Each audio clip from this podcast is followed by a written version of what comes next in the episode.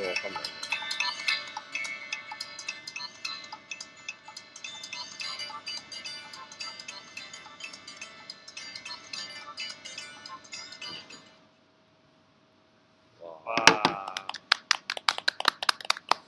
こんばんは、井村です。こんばんは塚谷です。えー品物ラジオ第11回始まりました。この品物ラジオはメーカーとメーカーで作る文化を作るをモットーに活動している品物ラボを中心にものづくりが好きな人たちがゆるくつながゆるく語ってつながるポッドキャストです。コメントなどはツイッターハッシュタグ、えーシャープ品物ラジオ。品は漢字でモノラジオはカタカナでお願いします。はい、えー今日は、えー、とゲストにハータンが来てます。山崎春樹さんです、はい。いやはーい、どうもです。ハータンです。はい。よろしくお願いします。はい、ーそして 今回初めての公開生放送。そうですね。公開はし公開は誰してねも見に来てないけどあの、まあ、はい、オ今ープンなところで。はい、今3人一緒に某某社のクリエイティブラウンジにいて、はい、みんなで話してます。普段はあのオンラインで別の場所にいながらこの品物ラジオの配信をしてるんですけど、はい。今回は初めて全員がオフラインにいるという。そうなんですよ。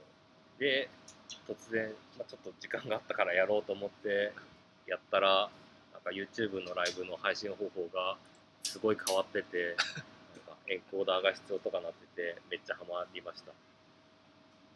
で、今こうやって配信してます。はいその場で設定できるところが強みです、で、なんで集まってるかっていうと、こんな平日の昼間から集まってるかっていう年末のねそうですね、年末の。はい。コミケに本を出して、出して、おうちハック同人誌っていう同人誌を出して、えー、まあそれが今日だったんですけど、めでたく完売したので、あはい、ので、なんか、なんか、早く、早く撤収して、持て余した時間を使って、ラジオをやってます。っていう感じです。はいコ。ミケどどうでしたか？コミケ、そうですね。はいなんか連続3はい回、僕は、あのー、なんですかね、えーサークルで参加してて、はい。で今回は、まあおうちハックとして出たんですけど、毎回なんか、50部ぐらい売るのに、はい。なんか夕方5時ぐらいまでかかってて、なんか大変だったんですけど、今年はねはい、50 60弱。60弱がお昼ちょい過ぎぐらいまで、13時ぐらいとかにね売り切れちゃったので本当にありがたい話なんですけども、はいでこんなね余裕ぶっこいてるという、はい。今回あれ表紙が結構、まあ、あの中身ももちろんそうですけどはい。表紙結構凝って、でなんか見て見に来たお客さんとかもだいぶ評判良かったですよね。ああそうですね。はいありがたい話でありがたい、はい。なんかレーザーカッターで作って。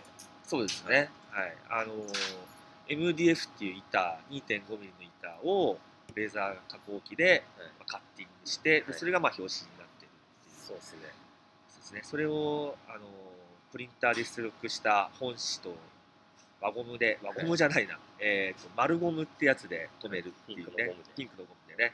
留めるっていうので。なんか物珍しさからみんな手に取ってくれて。はい、はい。で売れるという、はい。大変ありがたい。はい。はい。でしたね、はい。なんかやっぱ技術書のところに並んでたんで、うん。あの結構あの周りの展示してる人とかも見に来てくれたりしてでやっぱ技術系だとその どうやって作ったのって興味持ってくれるお客さんとかもだいぶ多かったですよ、確かに。表紙の力がなかなかあったそう。やりましたね。やりまやりました。はい。怪我の巧妙なんですけどね。はい、そうなんですよね。ちょっといろいろあって、いろいろ。最初は最初は普通に印刷しようとしてたんですけどね。そうそうそうはい。それがちょっと間に合わなくて。そうですね入稿をちょっとすっ飛ばしちゃったので、自力で作るぞってなった時に表紙をねどうしようかっていう。はい。ちょっとまあ自分が悪かったんですけど。いやいや。まあはい。いや怪我の巧妙で。よ。かったですね。本当に素晴らしいものがでよきましかった。た、はい、まあめでたく売れたんで、そうですね、はい。はい。まあ今後もどうしようかなっていうところですね。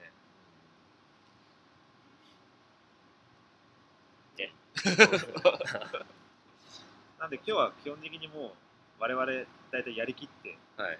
ちょっとお疲れモード。お疲れモードはいで あの雑談的な要素が高めで。そうなんですよ。はい。いつもはあの一応あの事前にちょっとチャットで打ち合わせして、はいこんなことを話したいっていうトピックを3つぐらいなんか下書きしてから話すんですけど、今日そういうのとか全くないんで、そうですね。あでもあのハータンのものづくりに対する気持ちみたいなのを話してもらうみたいな。マジで？いきなり？なんか最はい。今まで何なんか最近だとあのトランペットであのゲはいはいームをコントロールするっていうはいはいやつ作ってましたけど、トトトロンボーン。あトロンボーンか、はい。そうですね。ななんですかね。まあ、あんまり技術力は高くないので、まあ、思いついたものを、とりあえず自分の できる範囲で作るっていうことを、まあ、ややってるというか、まあ、ちょっと作ってみなきゃわかんないので、まあなんかとりあえず思いついたら作ろうよっていう感じで、はいはいはい。ものづくりに関してはやってますね。あれはアブプ,、アブプロの時に作ったやあつそうですよね、あの10月のあの開催のアブプロっていうイベントに参加するように作ってて、あれもそうですね、アブプロが10月あれ、な何でしたっけ？9月。の9あ9月。でしたっけ？あ9月下旬今回9月でしたっけ、そう。はいでつ思いついたのは9月入ってからででトロンボーンは学生高校生ぐらいの時まで吹いてたんですけどそこからしばらく吹いてなくて、えー。でも何を思ったかなんかやっぱ楽器だなっていう。まあ去年ねあのはい。血を流しながら。宮下先生宮下先生生がねあのピアノを使ったね音ゲーみたいのを作ってて、やっぱ楽器は面白いなと思って、まあ、楽器を作る使おうっていうのは決めてたんですけどなるほど。でとりあえず自分まあ僕もあの小さい時はピアノとかエレクトーンもやっててでトロンボーンもやったんですけどピアノはちょっともう宮下先生とかにはかなわないのでじゃあトロンボーンいいかなって。でトロンボーンも実家には置いてあるんですけど持ってなかったので調達しようって探したプラスチック製のトロンボーンがあったんであれ2万円ぐらいなのかな、えー、はい。安い。意外と安いはい、です、ででちゃんまあまあちゃんとした音ははい。あの練習すれば出るんですけど。はい、でそれでトロンボーンなのでトロンボーンはスライドは伸ばしたりして音を変えるので、そこを使ってどうしようかなって考えてて、まあ、それがゲまあ普通になんかなんだろうな何何をしたらいいかなって思った時に、まあ、これでじゃあゲームしたら面白いかなってなってそれでなんかまああの自分のやれる範囲で作ったっていう、はい。はい。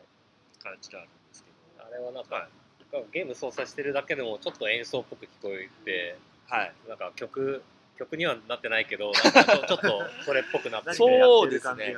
あれ実際アブプロの時はあのドルアーガの塔ってゲームをプレイしたんですけど、はい。一応あのドルアーガの塔を演奏しながら、まあ、操作してたんですよね、はいはいはで演奏をまともにやるとゲームはできなくて、はい。ゲームをまともにやると演奏にはならないんですけどどっちを取るかみたいな感じで一応あの下手ながら一応ドルアーガの塔演奏をはいはいははいい、しててで Mac から一応音は流れてたんですはい。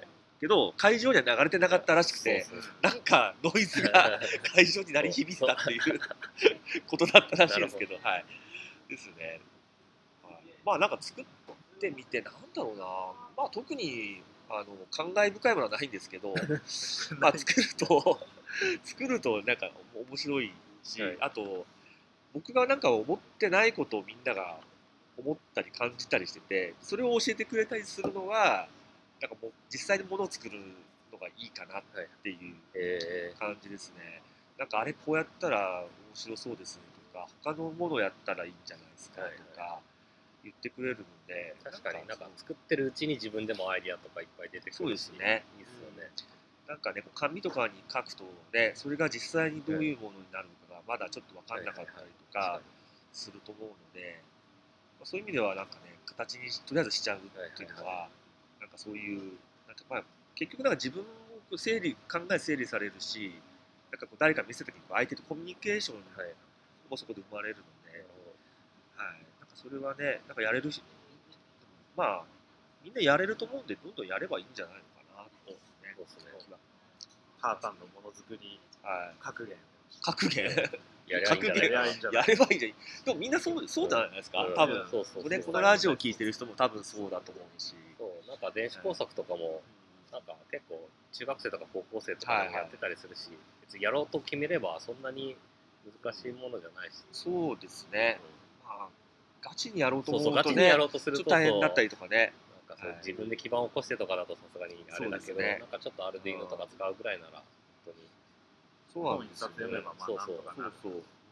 まあ、やりようやりようによってはちょっと危なかったりするんでね、そこはね、ちょっとね、あの気をつけてやった方がいいと思いますけど、あーでも別にね、うん。もっともっとみんなやっていけばいいかなっていう。はい、あとはなんかその表紙も今回ハーターに作ってあはいはいはい。もらったんですけどレーザーカッターもさっきハマってるんですか？あそうですね、だからレーザーカッターは、あの以前、職場に会社でレーザーカッター買ってくれてて、でそれを使っていろいろやってたんですよ。2013年かな？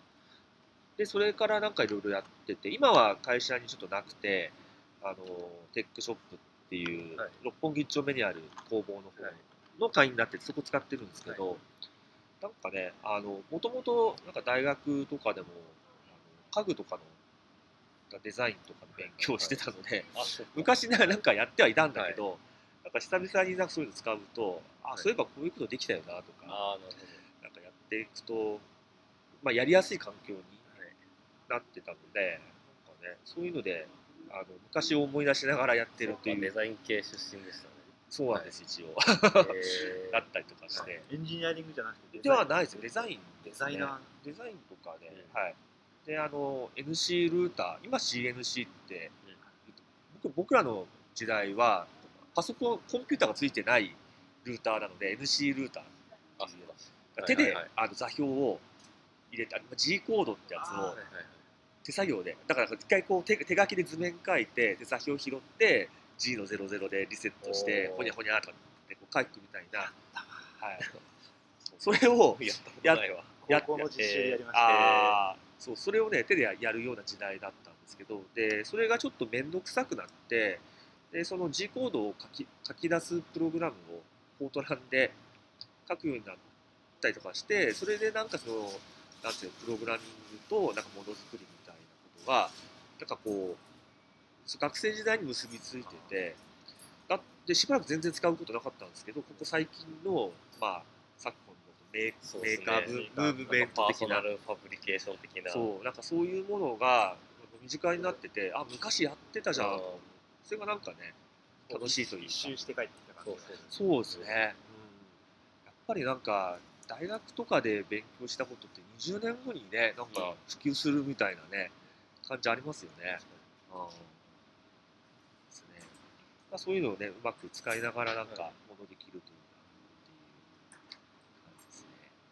なんかデザイン系からなんか電子工作とかやるようになったのっていはい。つぐらいですか、電子工作はでもそれこそ2013年にあの会社うちまあ勤めてる会社が広告代理店なんですけど、なんか普通にそのお客さんからこう仕事の依頼を受けてでそれでまあ課題解決するっていうのがまあ広告代理店の仕事のスタイルなんですけど、はい。まあ、そうじゃなくても自分たちでこう、まあ、自分たちでも何かこう作っていってでそれでなんかはあの向こうから面白いねってこう言ってもらえるようなことをやっていこうって言って会社の中でラボみたいなあの部署ができてでそこでさっき言ったそのデジタルファあのレーザーカッター買ってもらってデジタルファブリケーションしたりとか、はい。まあ、それのまあそれとあとその電子工作バルディーノみたいなのがその頃結構出てきてちょっとはや流行ってたので。でそれでやり始めたっていう感じですね。へー。だからそれまではそんなに電子工作ってねはいはい感じじゃなかったんですけどえー。はい、やっぱりね、あの本当になんかファブの文化とかそういうのの恩恵を今すごい受けてるっていうやってるの楽しいですしね。かブラボとかもでき始めたのもちょうどその頃だしそうですよね、きっとね。多分11とかですよね、なん。かね、それぐらいですよね。最近本当数増えましたもんね。そうですよね、あちこちにね、ファブシーズですよね。そういうの名乗ってなくてもね、何かこう 3D プリンターあったりとなんかか、シェアスペース的な。レザーカッターあったりとかね。確かにテックショップ的なのも。そうですね。テックショップはまあ規模は大きいですけどね、うん。本当にね、ちっちゃいところでやってたりとか、まだますよね。まだ僕テックショップ一回も行ってなくて。あ本当ですか？そう。あんまりなんか一回行きたいなと思いつつあなかなか機会がなくて、はいはいはい見学ツアーとかもやってますよ見ね学もねやってると思いますなんか時間決まってると思うんですけど昼と夕方と夜かな、え多分テックショップの サイト見たら、ーはい。そう絶ですね対載ってですね。まあ見ていただいていければいいと思うんですけど、はい。はい。こは一回行かないとと思いつつ、はいなかなか行く機会がなハータンの反省を聞きながら。反省を聞きながら、まあ、反省ですよね。私うんはい。あそうだ。一応定番の質問があってですね、はい。私と品物ラボの出会いみたいな話をしてもらおうっていうのがあるんですよ、はい。なんかはそう。そう。え？品物ラボを初めて知ったのはいつ頃とかってなんか覚えてますえっと、品物ラボは、多分あれ何回目かわかんないですけど、2年ぐらい前のあの国用のスでやった時だと思います。そこに初めて参えがーしはい加て、それこそあれじゃないですか、あの、湯村さんのパーソナルコスモスかなんかを。なんか言ってた気がします。持ってった回とかありましたっけ？持ってったのもあるしプレゼンした時はい。なんかしてましたっけ、うん。LT とかでした LT した時かな LT したりとか、はいあのアイデアソンやった時にその前のあのトークでも話したことあるし違ったかな？なんか、なんかその辺だったたような気が、まだここのクリエイティブラウンジなかっできる前。できる2前。年2年前。ちょうど2年前ができた2年半そうですかね。前ぐらいかた。そのなんか直前ぐらいはいはいはい。あのーのイベントになんか多分参加したのが初めてだ。っはいはいはい。その前に、あの今 TMCN っていう別なコミュニティにも参加してるんですけど、そそのイベントが、あの国用さんのスペースであって、で、品物ラボみたいなこともやってるみたいな。いや、誰が来たんじゃないのかな、TMC のイベントに。誰だろう。こういうのやってますよ、みたいな話を。古賀さんかな。誰だろう誰かが言ったってことなんですね。なかな。でも TM TMCA のも出来たての頃ですよねまだそうかもしれないですでね。な会社を辞める前にいや、まだやめ、はい、やめてない時ですね、品川に。僕も TMCN 第1回 TMCN とか実は参加しててあそうなんですねの時えあの時になんかハッシュタグとか決まってなくて、ー、はい。僕が勝手にハッシュタグつけて勝手にわーってツイートしまくってたけど、はい。他の人ほとんどツイートしなくて一人だけのトキャッターまとめとか。寂しい。あるのが第1回 TMCN あ、そうなんですね。そうまあ。のなんだっけ。マイクロソフトでやった時ははい。一回あそうですか。ことがありますうんうんうんうんそうですね。TMCN も割と品川にゆかりが、ある。そうですね、竹仙さんがね、勤めてる会社がそうだったっていうのもあるし、なるほど。はい。最近もシナテクとかあれですよねあのあ、そうです。シーズンテラスっていう、はいですね。そうそう。なんか2ヶ月に1回、なんかテーマを決めて、で、そのテーマにああった人っていうか、そのテーマのことをなんかこう深掘りしてくれそうな人を呼んで話を、まあ TMCN で今日酒飲むっていうはい回なんですけど、を3回やってて、1回目が、なんだっけ、なんか、まあ、なんだろう全天集、全天球撮影みたいな、ちょっとそういう VR っぽい撮影をするようなエキスパートの人が来てくれて、で、2回目がロボット、アスラテックの吉崎さんとか、あはい、来てくれたりとか、あとアスキーの遠藤さん、あ、アスキーのさんは違うか。あ、そう、アスキーの遠藤さんかな、来てくれて。3回目は、えー、と人工知能でですね。で、4回目が1月の 23? 来年ですね。あ第4回がはい、はい、決まっている、次は、はい、らしくて、次はドローンがテーマらしくて、流行りを抑えていきます、そう、そうですね。わかる空飛ぶだけじゃないかもしれないし、ちょっとどういう人がまだ登壇するか決まってないですけど、なるほど、はい、ちょいちょいやってますね。はい、結構幅広いですね。そうですね。なんか、まあなんか自分たちが興味、はい。まああるテーマで、はい。今なんかき話を聞きたい人を声をかけて、あの話を聞くっていう。酒を飲みながら。なんかそうあの TMCN って、はい。そうなんか説明がちょっとなかったんで一応。ねあそうですね。はい。何の略なんでしたっけ？えーっとですね東京モーションコントロールネットワークっていう、はい、なんかあの TM ネットワークっぽい名前がいいっていう あなるほど。のではい。ついたっていう噂を聞いたんですが、い諸説あるかもしれない。ちょっとゲワイな感じがします。なんかゲバイな感じ。一応だから最初は結構キネクトとかのモーションセンサーリアルセンスとかのそうですよね。あそうそうそう。体験をよく重視のはいあのイベントだっていう印象がありますね。そうですよね。そうなんですよ。まあ、そういうものをつなんかこう使って、キネクトとか、はい。あとリープモーションみたはいいな、はいセンサーを使ってインタラクティブなものを作るような人たちの飲み会だったらしいんですけど、はいはい昨今はもうなんかそれをちょっといろいろ領域を超えて、まあ、電子工作っぽいのもあるしなるほど。最近はなんかこうステム教育っていうんああそうですなんかね教育系も結構イベントとかそう。なんかねあのーまあ、簡単にこうあんまりプログラミングしなくてもいいなメッシとか、はいはい。リトルビッツとかああいうものを使ったりとか、あとその TMC のメンバーが会社を起こしてあのペッツっていうそうですね。ものを使っ車が。そうですね。車をねね動かすたあめに。れいいですねはいあれは面白いです。そういうものを作り出したりとかなんか結構なんていうんですかね飲み会だけじゃなくて なんかね本当会社を起こしてみたいなね、はい自分いやそれこそね会社辞めた人もねそうですねはい、いたりするわけだから、はい、なんかそういう感じでね、幅は広がってる感じですよね。酒飲んでるだけじゃなかったんですねそうですね。いや、でも基本は、いやいやいやいや基本は酒飲んでると思いますよ。は。はいだから真面目になると良くないって TMCN は言われてるのではい。真面目ですねって言って、いや違いますって否定しなきゃいけないらしいです。そうそう。はい。ねそんな、はいそんなコミュニティ活動をされているはい。ハータン。はい。まだあるんですか？いや、あのとりあえず定番してたのはその、はい。ああ、そうです。ああ、そうです。はい。あの品物ラボとの出会いなんですよ。そうですねそれ以外はもうはい。自由に、あ、自由で。あ、そうですか。もうハータンとものづくりみたいな感じで。なんで急にそんな 話になってんの？あ、そうですか。まあ、どちらかというと、はい。まあね、今日はもうコミケコミケよかったねって話コミケね。ちょっとコミケの話をしますかあ、します？ああ、そうですか。なん。か。今回僕もコミケ実はまだ前に2年ぐらい前に夏コミに、あの普通にお客さんとして行ったぐらいであーそうですね。今回2回目だったんですけど、はいはいでなんか前は夏コミだったんで暑くてあんまちゃんと回れなかったんだけど今回結構今回はあの技術今日が技術技術書のブースが、はいはいはい。僕らを含めて結構周りにあったんですけどなんかあの 空いてる時にこの辺周り見てると結構面白いこといっぱいありましたなんかいっぱい買ってました？いっぱい買ってました。ちょっとい見てくるって言って全然帰ってこないから。そうそうそう。そう、トイレ行ってくるって言ってね、なんかだいぶなんか帰ってこないな、みたいな。なんかそう空いてるうちにと思っていっぱい回っていっぱい買って、はいましたね。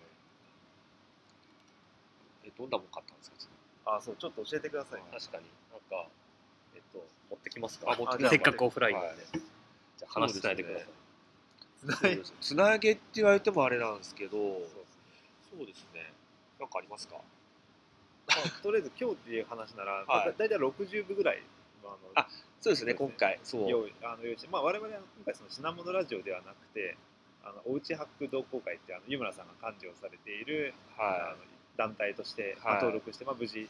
あのスペースをもらえてやってきたんですけねど、TM 支援と対立してるコミュニティですよね。そうですねの一つですよね。はい、その両方に所属しているハータンのあこれ、はいでもいいですねはい。あのこれ、なんか、いきなりメーカーっぽい。じゃあ今写真に撮ってアップするので、はいちょっと皆さんお待ちくださいお待ちください。結構買ってますね。思ったよりも買ってます。思ったより、あれ、なんか少ない気がする。えもっとあった。た？まに入ってる。はい。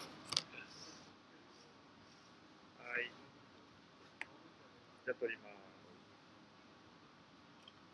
おーはい、でなんか結構メーカーっぽいのいろいろ買ったんですけど、メーカーフェアの歩き方っていう本があってこれはえっとクワクワさんかなクワさんっていう方が、はい、企画して作ってなんか旧旧刊と新刊の2冊出してて2冊買ったんですけど、なんかメーカーフェアの世界各地あの一人じゃなくていろんな人に書いてもらってるんですけど、はい。なんか高須さん高須さんね、がはい まあ、メーカーフェアといえば、そうそうそう。で、なんかシンガポールと深センと台北と、またシンガポールとベイエリアとベルリンのメーカーフェアに行ってきて、で、なんかメーカーフェアがどうだったかとか、あとは行き方とかも解説はい、書いてたねり。するみたいですね。あ結構面白くて、まだパラパラーとしか読んでないんですけど、ーはいはい。これはこれはいいっすね。うんまあ、海外のふ海外のメーカーフェアは雰囲気が違うんですかね全然違います違ね。うんですよね、なんかねなんか品物ラジオでもたまに海外のメーカーフェアの話とかはいはい。して、今年僕あのシンガポールで出してきたんですけど、なんかもうそれは大学あの会場が大学でやってて、なんか子お供とかも結構多くて、あそうなんですね、はい、大学大学ってそんな広いんですか？大学広いです。大学もあのキャンパス全あキャンパス全部使って？建物とか全,、はいはい。全体使って。そういう感じなんですね、はい。すごいなだし、それ。はい。一昨年3年前ぐらいにベイエリア行ったんですけど、まあ、その時は、あのベイエリアどっかになんか建物建物とかあの展示物がはい。超,、超でかくてこんな感じですね。そうなんかいろいろ走ってたりとか火吹いたりとか。東京だとダメですけど火出たりとか音がすごかったりとかなんかいろいろしてるんですよね。こんなあのタコ型の火吹く真っ黒そうですね。これちょっとあれですけど今あれだけど火がね こんな火だ出てい。いのぐらいな感じですよね。っていう本を買ったりとか火出したいですよね。いや。やっぱりね。あんまりこんなこと言ってるとはい。怒られそうだけど火火出したいな。結構土地土地柄でいろいろうありますね。ん、そうですよね。そういうの面白いですよね。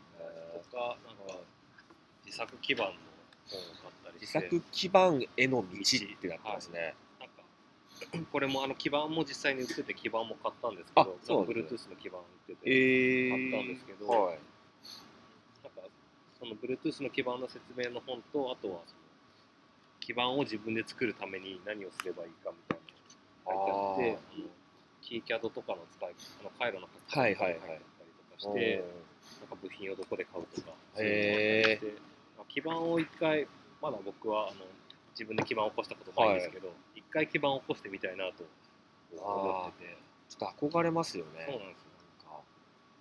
なんか昔、あのファブラボ鎌倉で、はい。えっと、そのイーグル使ってあ電子基板はいはい。使って、あのあ電子基板をあの回路図書いてでそれをあの銅板切削して回路っぽくして、はいはいはい。それであのチップ乗せてアルドゥイの互換機として動かすみたいなワークショップをやったことがあって、はいはい。でなんかそれで一応一通りの流れは分かったん。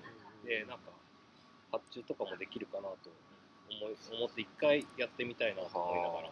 でこの数個とかだけだったら、い。あのまあ、ここもそうですけど、はい。ああの秋葉原の DMM.make とかでもああ確かに。あ基板を作るはいはい。機械もあるし、はい。まあ、ものによってはチップマウンターとかマウンターでね。そうですね。あそこのはかなり本格的はい。なそう全部一人でできちゃう。なんか深センとかもちょっと見に行ったことがあって、うん。その時とかも結構あのもうなんか思い立ったら基盤を作るみたいな結構ラフな感じでみんな作ってたんでちょっとやってみたいな。そう。なんかちょっと敷居が高そうなね、はい。感じがして実際にねなんかやってみたいけどどうしたらいいっていうのはねあるので。ありますおー2017年はちょっと基板を。基板が来る。基板ね、はい。そう。いやでも本当あのキーバンドットコムとかでお小遣い程度の値段でできますから、ですねなるほどそういうものだったり。はい。あでもこのやっぱ世界のメーカーフェアは気になりますね。これはい。いですねちょっと後で見せてください。はい。後で。はい、はい。ここで買った本はな、えっとシンガポール、深セン、台湾、タイペイ。はい、うん。あそうか。台北、はい。え北米ベルリン。ベルリン、はい、ベルリンベルリンのメーカーフェアってあんまり話題になることないですね。ヨーロッパの方あんま話聞かないですよね。なんかローマとか結構でかいって言いますけど、はい。か、これはロシアとかね。ロシア、はい。ありますよね、モスクワ、えー。モスクワのやつとか。ベルリン。なんかベルリンちょっとハードそうな感じが 勝手なイメージですけどね、そうでもないのかあなんかゲーム機。なああ昔のね。はい。なんかこれシンガポールにもいっぱいあって似たようなやつ。なんか流行ってるんですかねあ。世界的に。わかんないですけど。すごいいっぱいあったんですよゲーム作るっていうのはラズあパイをゲームはい機化するっていうのはもしかしたらなんか世界的な流行りがあるのかも確かに今日もコミケであのファミコンをラズパイで作ったみたいなのありましあたてかそれ買ってませんでした？あ買った。じゃあなんかやっぱ足りないわ。借りない。まだカバンの中に。カバンの中にある。はい。探しとくか。探してみる探しはい。またいなくなる。またいなくなする。えそこれいなくなったらまたどうしたらいいのかって話ですよね。まあ、というわけで、はい。その我々のそのおうちハック同人誌というのを、はい。えー、と60部大体完売しました。そうです。あ戻って戻ってそうそうそう。10時から始まって11、12、1で、まあ、3時間ぐらいで、そうなんでだから1ですよね時間あたり20部ずつぐらい、おあの、はけて、そうですね。このこれを聞いてくれてる中にも、もしかしたら買ったいらっしゃるかもしれないですよね。方はありがとうございます。本。当に。あの、シャープ、おうちハックで、はい。ツイッター検索とかをすると、ツイッター検索するとそういうのをありますかられるかもしれないので、感想などをつぶやいてもらえるそうですね。と、ぜひぜひ。皆さん、はい著者の皆さんも喜ぶそうですね。多分喜んででいただけるまた本ああ3冊戻ってきました。カバンに眠ってました。でそうですね。ラズパイをあのラズパイ使ってファミコンをファミコンにするっていう。でコンファミコンのコントローラーとつないで実際にファミコンのコントローラーでプレイできるみたいなやつをちょっと本も買ったし、はい遊ばせてもらいました。ファミコンになるってのは本当にファミコンファミコンに。いわゆるファミコンのゲームができるそうそうあじゃあエミュレエーターを走らせるってこと、エミュレーターでやってるみたいですね、なるほどなるほど。ラズパイで動くネスあのエミュレーターがあるってこあとですね。るんじゃないですかね、まあリラックスですからね。ああー。僕もなんだっけ、あのー、ドロアガの塔とか、はい。はい、あのアーケードゲームとかも、はい。ま、豆っていうやつがあって、あのーブラウザーでも動くんで、はい。えー。しかもこれ書いてるのってなんか大学の助教の方なんですね、ああ、そう。えー、結構。SF SFC のかあじゃないです違う。はい。あ、本当だ。まあ違った。はい。えー。じゃないですけども、うんいや、でもファミコンはい、素晴らしいですね。とか。とか。ね。オクライリーなんかだいぶうん話題になってた、お蔵入り。オ。クライリーオクラオクライリーを。オクラ入りと読むと。はい。これ、何言ってるか分かんないかもしれないですね。気になる人はえっとオクライリーかはい。オクライリーでオクライリーとで見つかると思うんですけど、まあ、あのオライリーの本をあのデザインにせて、えっと、その蔵蔵の絵を表紙に載せてるっていう。何言ってんだはいみたいな。それも、それも写真撮って。そうですね。あった方がいいかもしれないですね。でこれは実は知り合いっていうか明明治大学の学生が作っていて平面書の学生がえー作っていて今回で3冊目ですね。はいはいはい。でもともとはそのなんか自分でハックとかして、したりとか調べてたけどなんかブログとかにそう記事とかにしてなくてそのお蔵入りになったっていうやつを載せたっていうのが始まりで今回も5人かな？5人ぐらい。みんなで。なんか中のデザ記事を書いてるみたいな。デザインもかなりはい。オライリー的な、確かに。そうですね。かなり、このヘッダーとか。ま あこれ、かなり忠実に頑張ってますね、これ。すごいすごい。中中はまあ普通の本当ガチの技術者。へえ。オクラ入りっていう意味で、なんかボツになったはあの話とか、そういうことではないいや多分最初のコンセプトはそうだと思うんですけど、多分今ぐらいは普通に普通にこのために書いてるちゃんとした話が載ってる。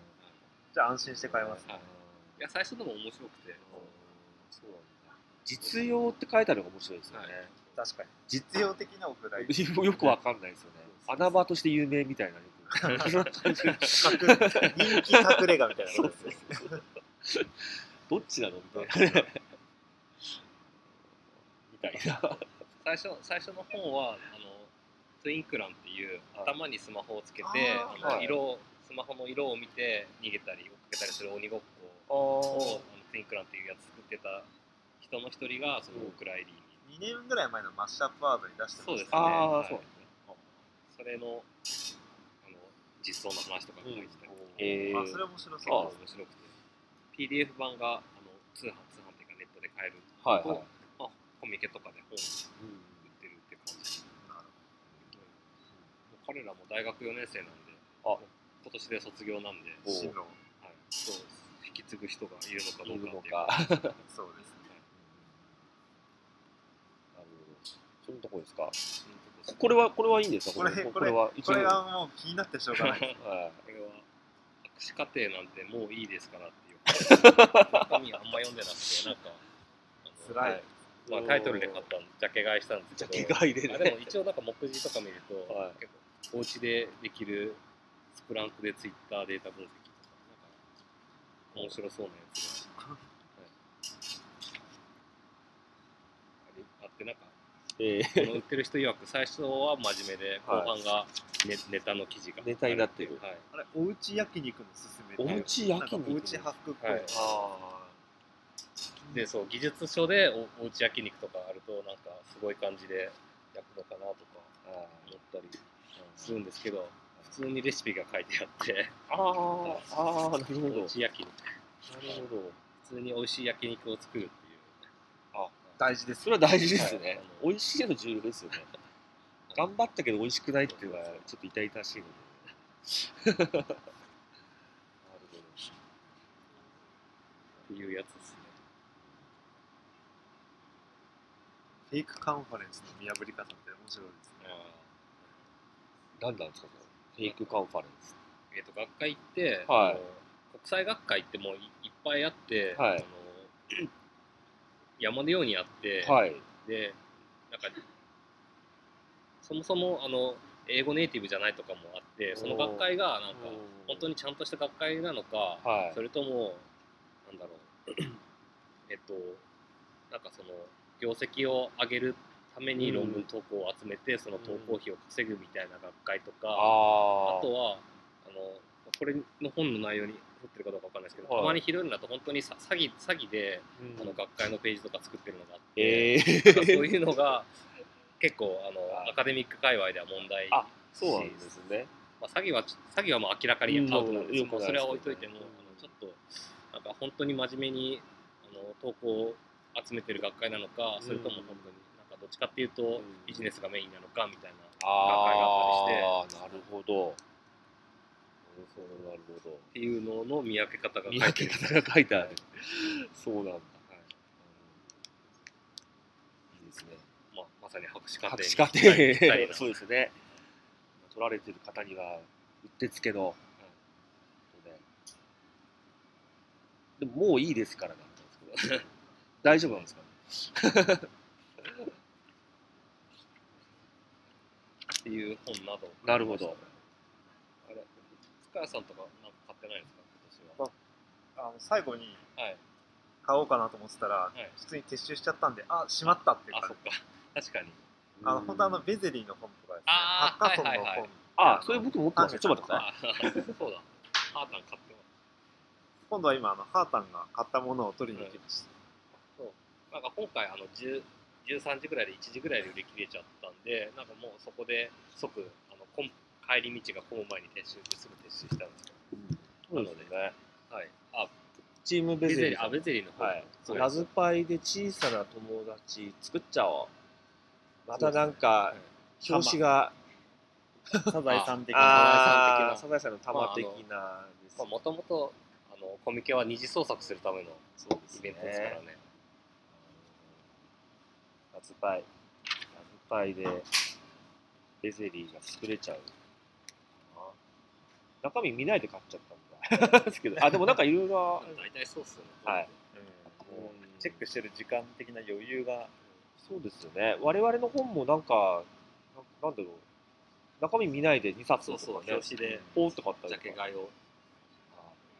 えーあでもなんかそうですね。ロボットに必要な音声合成とか画像認識とか。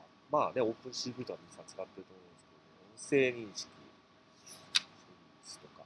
なんかそういうのがいっぱい書いてある、えーそんなにいっぱい動かせるんですかね動かせるんですねきっとね。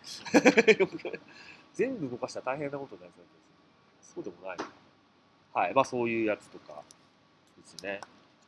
はい。ハッカソンの薄い本っていう、ハッカソンの、はい、昨今のハッハッカソンブームハッカソンブームなこれんで。すもなんかタイね。トル気になるんですけど、はい、何が書いてあるんですかね？何が書いてあるかっていうと、えっ、と、なんですか、目次を見ると、ハッカソン話。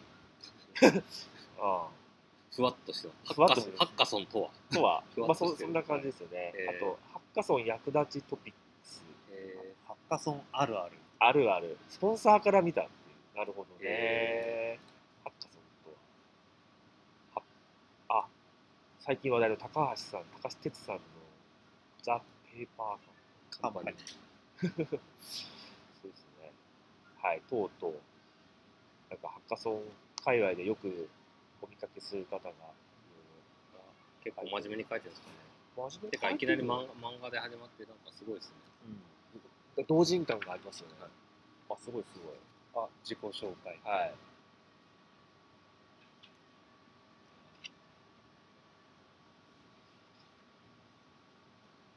黙って読んでください。そうですね。そうビジュアルラジオなのにそうビジュアルがないと何も伝わらない。はいはい空。白まあ、そうですよね。ははいい。あのつまりこれもこれ面白いですよねあの単純になんか文章じゃなくてちゃんと漫画でそう、漫画になってます。はい。漫画で描いてます。ビジュアルが多いですね。やっぱちゃんと絵がたくさん入ってるのはいいええですね重要ですそうですね。絵描けるのすごいですよ。確かに。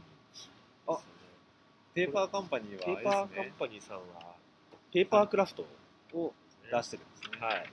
ああ本当だ。本の1ページがペーパペーパーークラフトになってる。はい。すごい。い凝ってるいで。すね。凝ってるけどこれ作ったら読めないですよね。読めなくなっちゃいますね。コピーするんじゃないですか ああ、そうなるほどなんそこのページだけですかね。そうなのかも。まあハッカソンにこう実際に参加されていろいろ思ってることとかはい。感じてることを書いてるんでしょうね。あ、あの新井さんはこう弁弁護士弁弁理士なんですかね？弁理士さんなんですよ、普段ね。行政あ行政書士なんですよね。はい。ですよね。そういう人がこうハッカソンに参加してみたいな。なんかハッカソンだっていろいろこうその権利がどうかとかね、結構そういうね。ねね話がねあったりとかしてね。新井さんみたいな方がいたらね、そういうのも含めてね、なんかちょっとそういうの少しこう解決する糸口があるみたいな、そういうのですね。ってな感じですかね。はいハッカソンに興味がある人は読んでみたらねそうですね。はい。まあでも、普段参加してる人がみんなうんうんってなんか思うような内容なのですね。なんか買ったものをこうやって見せられるのはいいですね。いいですね。はい。みんなで参加した感が。確かに。やっぱ買った方が面白いですね。はい。そう買う買うのが面白いですよね。そうですよね。そうそうどれ買おうかってちょっと悩む悩むみたいなのもね、ちょっと面。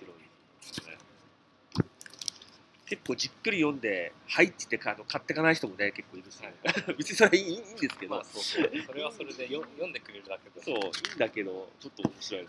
すっごいじっくり読んでたな、みたいなね。満足しちゃったんでしょうね。ね。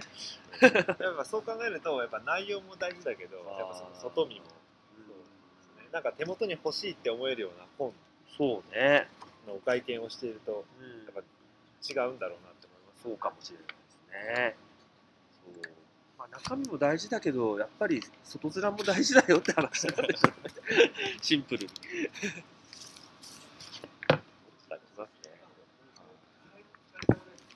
いやーじゃあこれであ、いいですか買ったものは買ったもの、買ったもの自慢買は、まあった、もの自慢はまあはい、まあいいや、みたいな。いいや的な。そうですよね今な、塚さん、なな何を取り出そうとしてますかいや僕はあんまなかったんで。なかったんで。なんだっけと思ったら企業のブースパンフレットあパンフレット。あ、それもらってないですね。企業ブース。なんか企業ブース一応ざーっと回ってすごいなと思ったのがゆ湯沢屋が出てたっていうのがあれ毎回毎回出てる夏から出てる。あそうなんですか。今年の夏から出る出るはず。そう。確か、ええいやーあれは確かに来てる人みんなあのコスプレ衣装作ってる人とかが多いんでまさに需要にマッチしてるな。確かに。であの湯沢ねでも、はい。あそこのブースでなんかチラシを配っててそれを持っていくとなんか割引になる、えええ僕はあの寿司のあの側側。あの 布とかを湯沢屋で買ってるので、ー、はいはい。あの なるほど。割引があるとすごい助かる、いいでいや困った時は湯沢屋に。4236です。ああ、明日明後日もやってます。湯沢屋。そう僕も大好きなんで、湯沢屋。ええ湯沢屋行きますよね。ついつい行っちゃうんですよね。昔黒い布とかメーターで買ったりとか。はいはいはい。えそれは何の使ったの？黒い布はえっと最初はパーソナルコスモスかな。パーソナルコスモスであの明るいところでもちゃんと綺麗に見えるように、はいはい。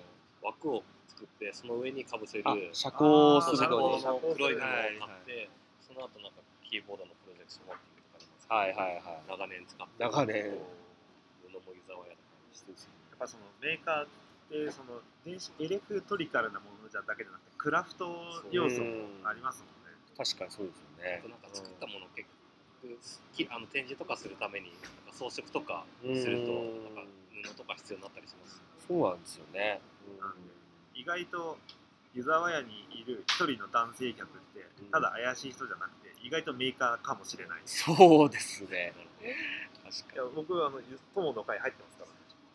え友の会とかあるんですか？ありますよ。ありますカーよ500円払えって。ーに僕は僕でも持ってないや。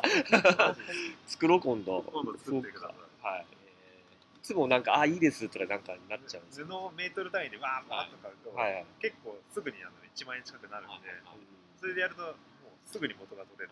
確かに。確かなんか僕もあのその黒い布を買いに行った時についでに横にあったなんかスパンコールのキラキラした布があって なんかこれ面白そうと思ってなんかちょっと買ったけど結局何にも使わない。っ何も使わない。そうそう。ていうのがよくある。何に使うか決まってないけどつい買いがちですよね。そうそうそう。電子部品なんかもそうですけどね。あそうなそう。なんかわかんないけどこ確かに。うやって買ってこうみたいな。LED とかとりあえず買ったとりあえずそうそう。マトリックス LED とか無駄に買ってしまうでそう。使わない。使わない。でそれがねあのフリーマーケットみたいな。そうですね。はい、メーカーズフリマとかねやりましたけど。ありましたね。2な回はい。2回ぐらいやりましたよね。えああいうところにね出ちゃうわけですよね。メーカーズフリマでも本当良かったですよ。なんかほえ出店もしてましたよね僕はあの、、はいろんな基盤を売っ払ってそのお金では違うものを買う。違うものが結局違うもの買うんですけどね、え結局減った分増える。そうです。むしろ増えてるとかねなんかね。自分のやつあんま売れなくて。あんまりない。でもあれで、あの、なんていうか、メーカーフェアってやっぱり見せるのがうん基本で、うん。それで、まあそれに自分の作ったものに対して話はするのはもちろんありますけど、そのなんか物を売る、フリーマーケット的なものを売るのを通して、単純にただのラズパイとかただのアルドゥイーノなんだけど、これは実はこういうことがあってねみたいな。で、売るってことは手はい手放すじゃないですか。はい。だから手放すにはそれなりの理由があって、はい。大抵はその、いや、これ買ったはいいけど、みたいなのがあって、そういう話を聞いたりするのも多分なかなか確かにね。そのフリマのうん。醍醐味かな。ストーリーがやっぱありますよありますねからね。うんそうなんですよね。だから、まあ、メーカーフェアでも物売れたりするし、まあ、今回のコミケみたいなもちろん物売るんですけど物売るのはちょっとねはい。また違った感じで楽しめたりとか発見があるんで。メーカーフェアとうん。コミケとメーカーズフリマとうん。同じその、まあ、物販をするっていうところはあるんですけど、うん。全然違う楽しみがあるそうですよね。うん、確かに。なんかね、なかなかね、日常で、はね、販売とかしてたらあれですけど、ね、物を売る機会って普段ね、あんまないのでね、そう物を1個売るのは大変だっていうのが 嫌ってほど分かりますけどね。なんかこうコミケって結構歴史が長くて、うんでしかもお客さんも毎日10万人以上来ててそうですよね。すごいんですけど、なんか最近あのレーザーカッターとか出てきてあのあのみんなあの 普通の一般の人たちが買う買って消費するからうん。作る側に転換するみたいな話が結構いろんなところでされてるんですけど、はいはいはい。実は結構コミケってもうその当時から作る文化をうん。なんか作ってたんだなとかちょっと考えると、うん。結構歴史長いですよね。そうですよね。本を作るだけじゃなくて作り方のについてのノウハウであったりとかで本以外にもいろんなものを作って結構あの実は3日目とかもはい。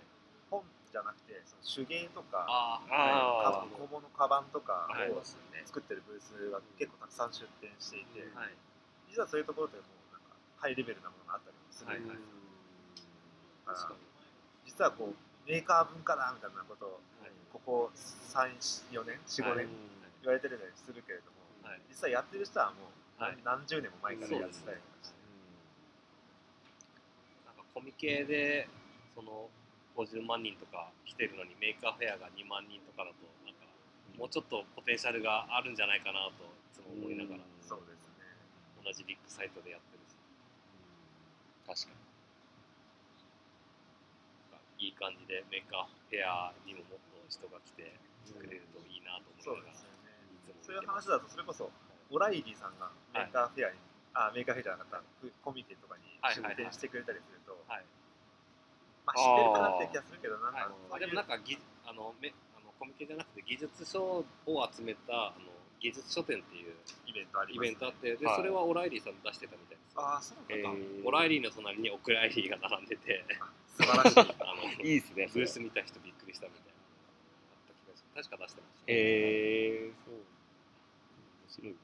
そういう形で新しくこう、まあ、文化としては昔からあるんだけど、うん。それを今までリーチしてなかった人たちがどんどんどんどんやり始めたりとかして、はいそこがまたこう合流して化学変化を起こしてみたいなのになると、また面白くなりそうです。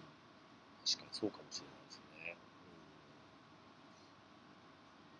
と言ってる間に、はい実はさっき、あの、エンマッシュアップアワードにお化けパズルを出していた井上さんがやってきて、あ本当ですそしてそのまま帰ってきて、ま あ、まさかね、まさか。そうラジオをね、ラジオまさかラジオを撮ってるとは思思わないですね、これね。だらだら話してるだけですから。でも今1時間弱50分ぐらい。おなんやかんやで。なんやかんやなんで、やかんやで。こんな感じだと喋れるもんなんですね。意外と喋る。意外と喋ってない、ね、はい。空白の時間もあったけど、そうなんですよ、意外にいけますね。はい。そしてあ意外に、はいまあ5、6人見見てる人がいる。一応いるんだ。今チェ今チェックしたらすいません、こんなダラダラしてて。ありがとうございます年末のね、だいぶちょっとこう、仕事終わりもはしたかしないかみたいな。そうですね今年あと2日で今日入れて3日で終わっちゃいますからい。まどろんでねる時間まどろんでる。そうですね。もうそろそろもう帰ろうかなぐらいな感じですよね、きっとね。黄昏時。黄昏時、片割れ時みたいな感じですか？そうそう、あのもう、言いたくてしょうがないです。言 いただけ、言いただけだ。そうそう。の名はみたいな。そうですね。あれの名は。そうですよね。まあ別に言っていいと思いますけど。はい。じゃあそうです。年末ってことでなんかはい。来年の抱負的な話でもします？あ、抱負、おお。いきなり。いきなりぶっ込みましたね。はいはい。なるじゃあ、井村さんから。いや僕考えてなかったんでほど。えー、じゃあ誰から行く？話題だけ話題だけあでも振っとけまあちょっと雑談しながら、そうですね。じゃあ最後にみんな、あの、来年の抱負を話してはい終わることにしましょう。なんですかね。なんかでも結構年の初めになんか考えたりします？結構あの僕ブログ書く書いてて、はい。大体毎年あの年末か年始に1年間の振り返りと来年こんなこといいあらこんなことできたらいいなっていうのをはい漠然と書いててでまだあの来年の考えてなかったんですけど、なんか前だとあの iPhone アプリを自分で SIM で作って App Store にリリースするとかはいはい。あのさっきあった基盤作るとか、なんか大体立てては未達成のまま 1年が過ぎるんですけど、なんだろあでもこのコミケに出すっていうのも結構昔からの目標ではいはい。なんか物を自分たちの手で作って、本当にお金をもらって売るっていう経験ってなかなかなくて、そうですよね。そういうのを一回してみたいなっていうのがあったんで、コミケは出せてよかったあ、そうですね。じゃあ、じゃあ目標一つ達成した感じですね。人生の目標の一つ人生の目標。100個ぐらいある でも一個ね、潰せたらいいですよね。そうですねああ。なるほあとは電子工作も実はあんまり僕ハードウェア系のプロダクトというかなんかそういうの作ったりするのがあんまりなくて今まで全然、あのそういうのちょっと L 値化して遊ぶぐらいのレベルしかやってなかったんですけど、今年はあの寿司が止まって見れそっちっていうのを作ったんで、はいそれでモータードライバーつなげてモーターを回すっていうど。はいはいはいはい。ちょっとあの電子工作っぽいこともできたんで、はい、いやいや、もう十分電子工作だと思いますけど、そういうのでちょっと小さいところから達成してあ、はい。いくのがなんか振り返ると分かるなと、そうですね。塚谷さん、今年何します今年、じゃあそれを今振り返ろうと思って、あ、振り返りを今。データ見てるんですけど、あ、データを見てる？なんかメモがある。メモを見ようと思ったんですけどうまく見れなくてはい。あたふたしてる。そうあたふたしてなんかログインが切れてログインしようとか二段階認証しろって言われて二段階認証がうまくいかなくて。あやべえって思いながら。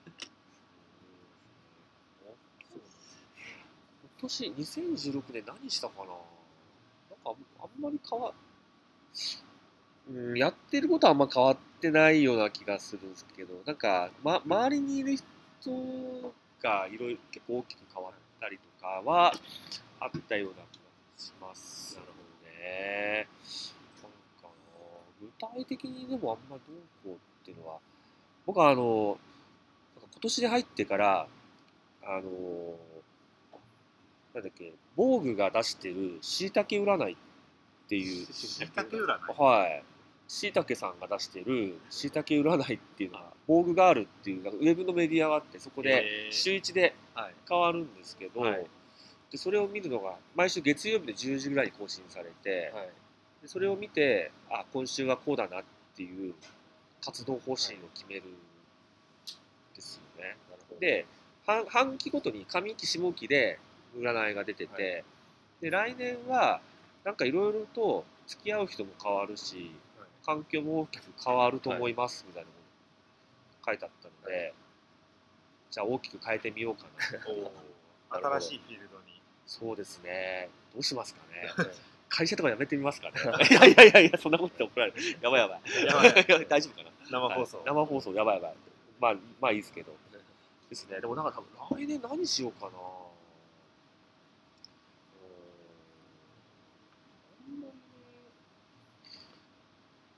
あでも来年はなんか来年というか最近思ってるのは、はい。ドローン楽しそうだなと思って。あドローン。ドローン使ってなんかやりたいですね、はその3日ほど前にはい。楓ドローンってあのあ大人の科学のやつを買ったんですけどまだ組み立てないんで。あれを組み立ててまたはい、ちゃんとレポートして。組み立てずにレンカーズフリマに行かないように。そうですね。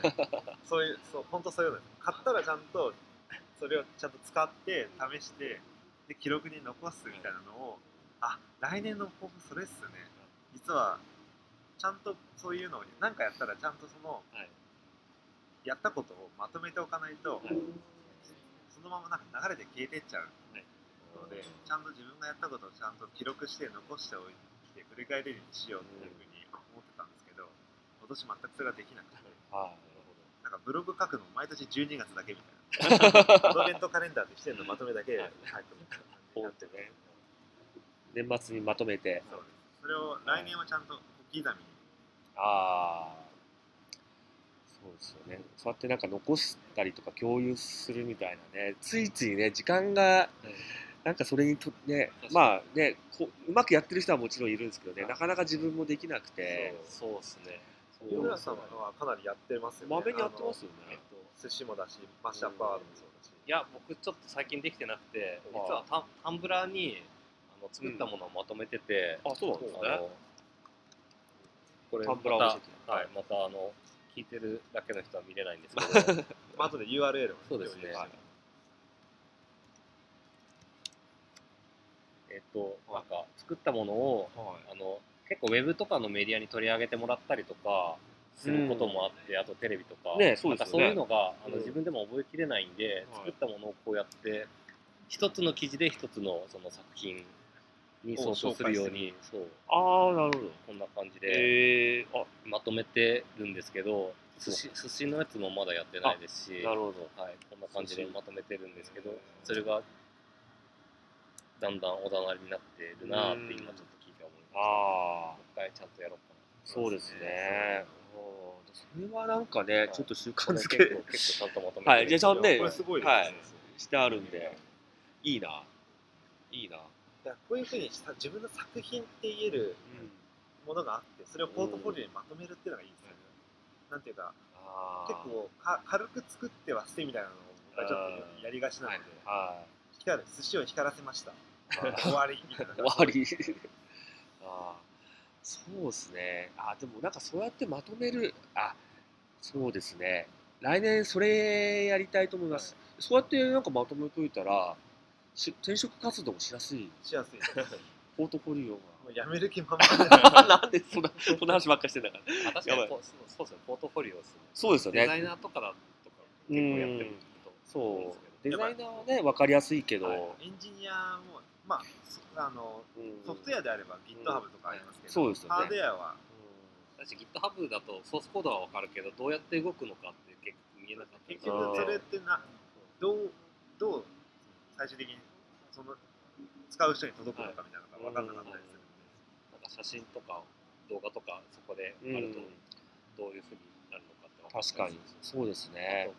作ったものだけじゃなくて講演した時の講演動画とかもで YouTube に上げてるものは、はい。リンクとかも貼ってまとめうんてうん。たりしてて、あでもなんかいいですねなんか。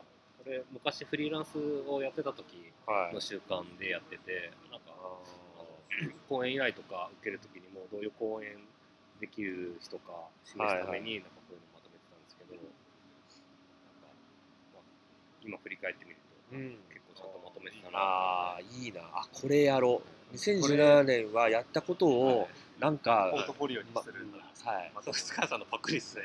やりましょう方法をパクッと。まあ一緒にみんなでやりましょう、みんなでやりましたいいですね。いやでも本当そうですね。とりあえずマッシュアップハードのまとめをはい今書いてる途中のやつがあるのでそれちゃんと公開年内にやろう。ってなるほ思いました。どあ僕2017年マッシュアップアワードちゃんと出たい。あそうっすね。出たい、はい。俺も出たいあ作品なんかそうですよね。なんかあのハッカソンついでに出すみたいなやつは、はい今年1回出したんですけど、なんかね MA のためにちょっと作るみたいなのを、まあ、やったりですね。それをそれやろう。それでなんかちゃんとね上の方やっぱりあのファイナリストまでなんかい。けるとすごいたみんな楽しそうですもんね。ね。あれすごいいいいいと思うんで。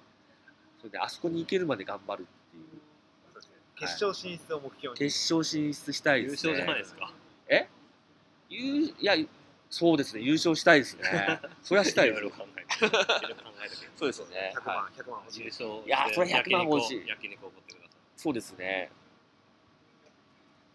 かハータンハータンナイトをそれでやればいいんじゃないですかね。ハータンナイトってなんですか？東京カルカルカルチャーカルチャーとかでうんまあ場所借り切って借り切っでもそのはい軍資金に自分のはいイベントを開くってすごい冠イベント冠イベントあ冠イベント芸能人みたいなそうそうそうそ何人集めますうわかんないですけど100人ぐらい100人ぐらいそしたらなんかあっという間になんかなくなっちゃいそうでもそうですよねそれそれそれ抱負にしようかな。抱負？目標？何？目標。来来年の10月ぐらいにハータンナイトをやる。ハーターナイトやる ?10 月に？でもまだ元手がない。あそうか。はい、MA で優勝、先先に。はい、優勝前借り前借り。で、おっ優と、勝するつもりで。つもりで。いやー、すごい頑張ってますね。はい、あでもなんか一回前そのカルカルでおうちハックナイトっていう。あー、のを開はいい、やってましたね。はいなんかイベントちょいちょい開いたりしてるんですけど今やりたいなと思ってるのがイベントコミュニティの運営の人たちを集めたあコミュニティ運営ナイトみたいなのやりたいなって実はなんか12年前から思っててー。やりたいですねなんかそう、いろいろね、やっぱりこうはい引きこもるのもあるじ苦ゃないですか。労話とか。苦労話とか。ね。あいつめーなんだ、え、悪口？いやまあいいことも悪いいいこともあれば。そうね。得たもの失ったもの多分いろいろありますね。はいしかもやっぱりコミュニティでね人生変わった人たくさんいますそうですね。そうね、確かに。あ、でもそれはなんかちょっとね、やりたい。やりましょうそれ。うん。やりましょう。やりましょう。いやなんかねそういうそれっぽい人たちが集まるとなんかやっぱいろいろ話があるみたいでやっぱみんなどうしてるのかなって知りたいとか聞コミュニテきたいとかウハウってもありますそうですね。あでコミュニティって言ってもそのコミュニティの持つ思考性って結構はい外向きだったり内向きだったりとかーあそうですよね。まああの積極的だったりはい。比較的ちょっとのんびりしてるやつとかあったりとかそういうコミュニティの持つその人格みたいなのがあるからそうですね。いろんなそういう人たちうん。の話が聞けると面白いですよね。一つとして同じコミュニティはないんで。そうそう。いろんな話が聞けると面白そう。ですよねじゃあ品物ラボとおうちハックと TMCN っていうのをハータンナイトでやります。あそうですね。ハータンナイトの。ハータンナイトコミュニティスペシャルああなるほどね。わかりました。ちょっとそれじゃあやる方向で。やる方向。で。2017年。2017年にねどっかでやるいいっすねそれ。じゃあそれで僕はそれで。頑ハータンの抱負が決まりました、張ります。じゃあ最後湯村さん。僕はですねあの ちょっと今社会人博士課程に在学してるんですけど、は卒業がかなりやばくなってきてるんでちょっと研究を頑張りますっていうのがあのつまらない感じなんですけど。つまらない。い やつまらない感じなんですけど。頑張ってくださいはなんか研究もまだあんまり今までの研究成果って表に出せてないんですけど一応 IoT っぽいことをやってるんでちゃんと一応成果論文とかに発表した後にまた外部にも発表していければなと。思って真面目に頑張ります。真面目に楽しみにして東ます。東京に来る回数を減らすっていうのが抱負です、おっとそうだはい去年20回今年22回。22回。来年はあれ？10回ぐらい。あ10回ぐらい、まあ、一応あの 言い訳するとし仕事の出張も含めて22回で多分プライベートは半分ぐらいだと思うんですけどまあ、それでも10回ぐらいはあるんであもうちょっと減らす。減らして研究の時間にやってようかなと。思ってますじゃあそんなところですかね。はい。はい。まあちょうど1時間過ぎた。過ぎたぐらいですか、はい。こういうやっぱオフラインでやるのもいいですね。そうですね。ちなみにあの来月のはい。30、30、31でこの品物ラジオ1周年をあそうなんですよ。お。お迎えます。すごい。はい。2人で。大体今回11回目なんで大体月1ペースですね。そうですね。そうそう。なんかね気づくとやってたりするんですよね。そうなんですよ大体ちょ告知が直前とか。直前？え？ーみたいな。まあ一応ポッドキャストがメインなつもりなんで、まあ、別にライブできない生配信はそこまで重要してない。でみんなポッドキャストを聞いてくれればなと思ってるんで。すけど、あんまりポッドキャストの方聞いてくれる人少ないのかな。ライブの方がどっちかっていうと多いあですあ確かに。やっぱりそのインタラクションがあった方がいいってことですかね、そうですね。ツイッターの。そうですね。なるほど。でもツイッターの投稿ああるんですか今回？今日はないです。ね。まないさんだけですね。なるほど。そうですね。あと、ポッドキャスト聞く文化がある、あの聞く習慣があるかどうか、うん。ねポッドキャストをあんま聞いてない人だと、確かまあね。にいつ聞けばいいんだろうってなっちゃうかもしれないですね。まあ普段のあの YouTube ライブの,、はいその音声がはい、そうですね。あるのでそれはまあ普通に聞いてもらうとかでもうん。いいかな、通勤時間とかで音楽聴くの代わりにポッドキャスト聞くとか 聞けると思うんで、ね。そういうふうにしておっさん3人のダラダラした話を聞く。といういいっすね。それむしろ贅沢な時間の使い方 贅沢な時間ですね。じゃあまあそんなところでところではい。じゃあ今日の品物ラジオはゲストはハータンでした。あはい。どうもありがとうございました。ありはい。がとうございました本当に楽しかったです。ありがとうございます、はい